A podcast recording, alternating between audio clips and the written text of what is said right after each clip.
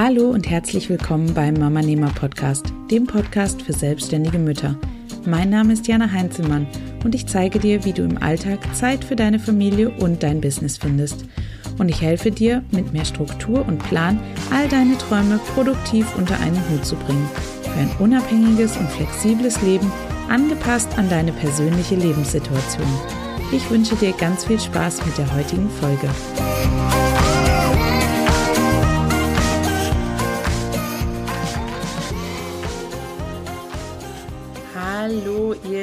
Mama-Nehmer da draußen.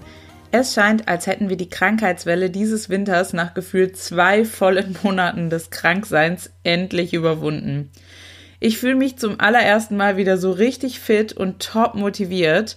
Also möchte ich diese Motivation und Energie heute Morgen direkt mal nutzen und mit einer neuen Podcast-Folge durchstarten, bevor ich noch irgendetwas anderes mache.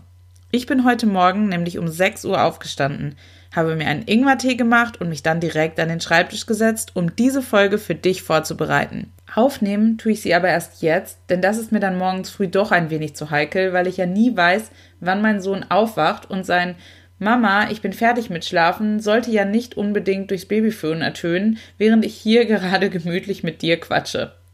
Warum ich dir das alles erzähle? Weil es genau darum in der heutigen Podcast-Episode geht.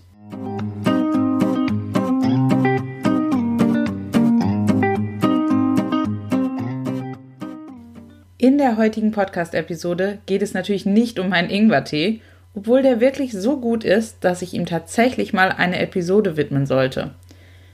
Es geht auch nicht um meinen Schreibtisch, das Babyphone oder meinen Sohn, sondern darum, dass ich um 6 Uhr aufgestanden bin und diese frühen Morgenstunden dazu genutzt habe, diesen Podcast für dich vorzubereiten. Heute soll es um ein Thema gehen, was viele von euch lieben, einige aber vielleicht auch hassen werden.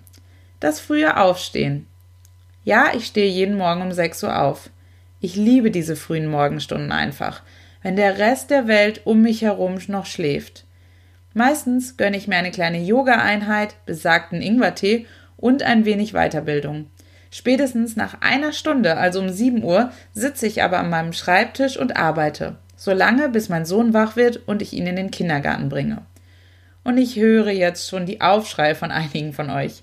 Ja, ich weiß, dass nicht alle Kinder so lange schlafen. Macht auch mein Sohn nicht, wirklich nicht. Manchmal verkündet er auch schon um halb fünf übers Babyfon, dass er fertig ist mit Schlafen. Und manchmal auch, wenn ich gerade ins Bett gegangen bin. Ich möchte mich hier auch gar nicht auf eine bestimmte Uhrzeit festlegen. Es soll hier um eine Strategie gehen, die mir hilft, morgens schon einmal das Wichtigste zu erledigen. In den ersten zwei Jahren, bevor mein Sohn im Kindergarten war, habe ich übrigens direkt mit der Arbeit gestartet, denn da musste ich wirklich das Beste aus der Schlafenszeit meines Sohnes herausholen. So, nachdem wir das nun geklärt haben, können wir ja wieder zurück zum Thema kommen.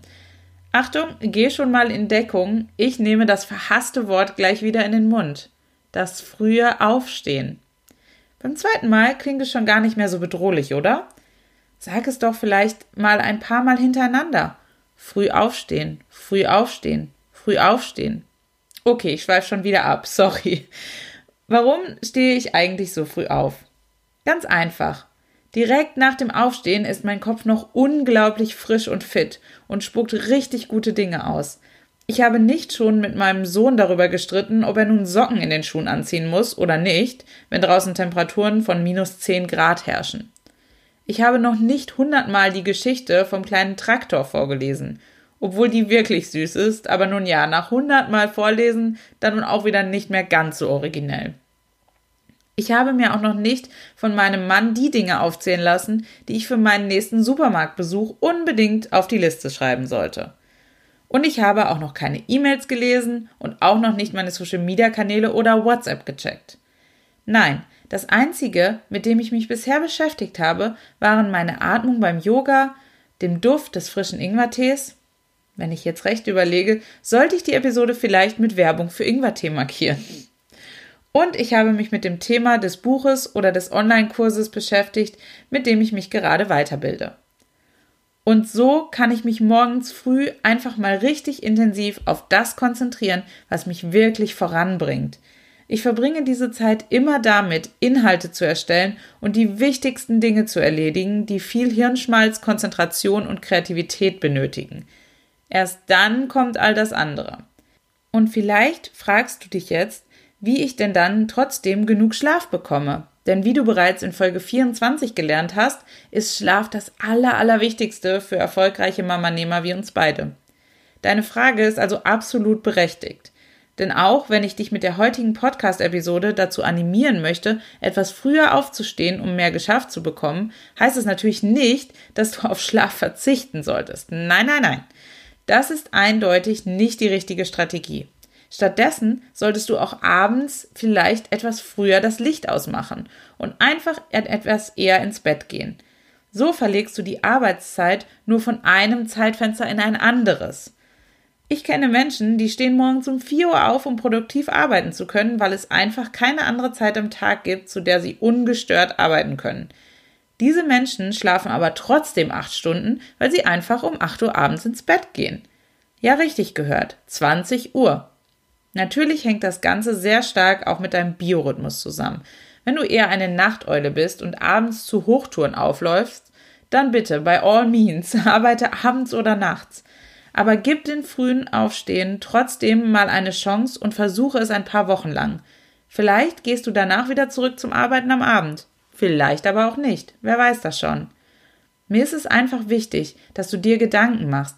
Gedanken darüber, wie viel Schlaf du überhaupt brauchst, wenn du am besten arbeiten kannst und wann es deine Familie zulässt. Wenn du dazu mehr erfahren willst, empfehle ich dir unbedingt mal in Episode 29 reinzuhören.